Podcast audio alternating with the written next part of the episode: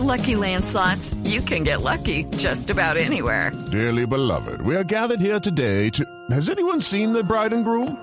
Sorry, sorry, we're here. We were getting lucky in the limo and we lost track of time. No, Lucky Land Casino, with cash prizes that add up quicker than a guest registry. In that case, I pronounce you lucky. Play for free at LuckyLandSlots.com. Daily bonuses are waiting. No purchase necessary. Void were prohibited by law. 18 plus. Terms and conditions apply. See website for details. Noticias contra reloj en Blue Radio.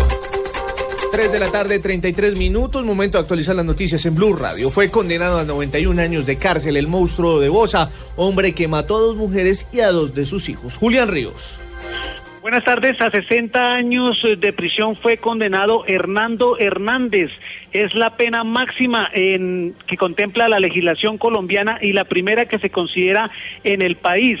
Hernando Hernández fue señalado culpable de asesinar a su esposa, a su sobrina, a sus dos menores hijos y de causar heridas gravemente a otro. La juez Teresita Barrera del Complejo de Palo Quemado acaba de imponer una pena de 1.102 meses de prisión que eh, representan 91 años de cárcel. Sin embargo, la ley en Colombia no permite que los colombianos sean condenados a más de 60 años de prisión. En consecuencia, este hombre quedó condenado a 720 meses de prisión sin ningún descuento ni rebaja por tratarse de menores de edad. Los familiares estuvieron de acuerdo. Jen- Jenny Lozada lo expresó así.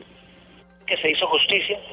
Sí, claro, estamos muy contentos, se hizo justicia, pues se hizo lo que se pudo y pues, o sea, lo normal.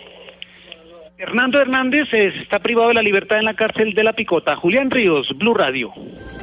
Gracias, Julián. Campetrol reveló que en enero el 22% de los contratos de explotación y producción de petróleo estuvieron inactivos en Colombia. Marcela Vargas. Según el último informe de contratos de la Agencia Nacional de Hidrocarburos, de los acuerdos suscritos por esta entidad con las empresas operadoras a enero de 2016, el 22% de estos estaban inactivos. 24 contratos habían iniciado proceso de incumplimiento y 44 se encontraban suspendidos. Según el presidente de Campetrol, Rubén Darío Lizarralde, tras 16 meses de actividad, los contratos no se han dinamizado pese a los acuerdos expedidos por la Agencia Nacional de Hidrocarburos que buscaban aplazar la ejecución de los compromisos en exploración y aumentar los plazos de inversión. En cuanto a los contratos suspendidos, estos se redujeron un 21% y los activos disminuyeron 6%. Para Campetrol, este comportamiento se debe a que no se cumplió con la meta de inversión de contratos de exploración y producción para el año pasado, que estaba presupuestada en que estaba presupuestada en 552 millones de dólares, de los cuales solo se alcanzó un 72% de lo proyectado. Marcela Vargas, Blue Radio.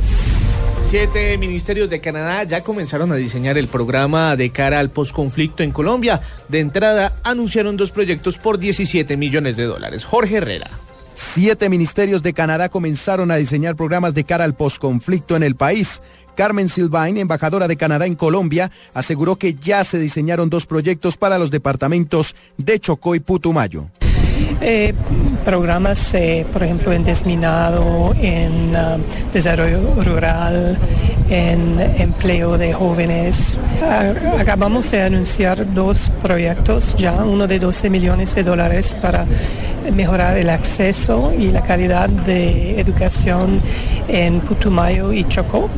Eh, y también unos, creo que eran 5 millones de dólares para proyectos en siete municipios. Dijo que también se está trabajando un paquete más amplio para fortalecer el apoyo luego de que se firme la paz entre el gobierno nacional y la guerrilla de las FARC en La Habana. Jorge Herrera, Blue Radio.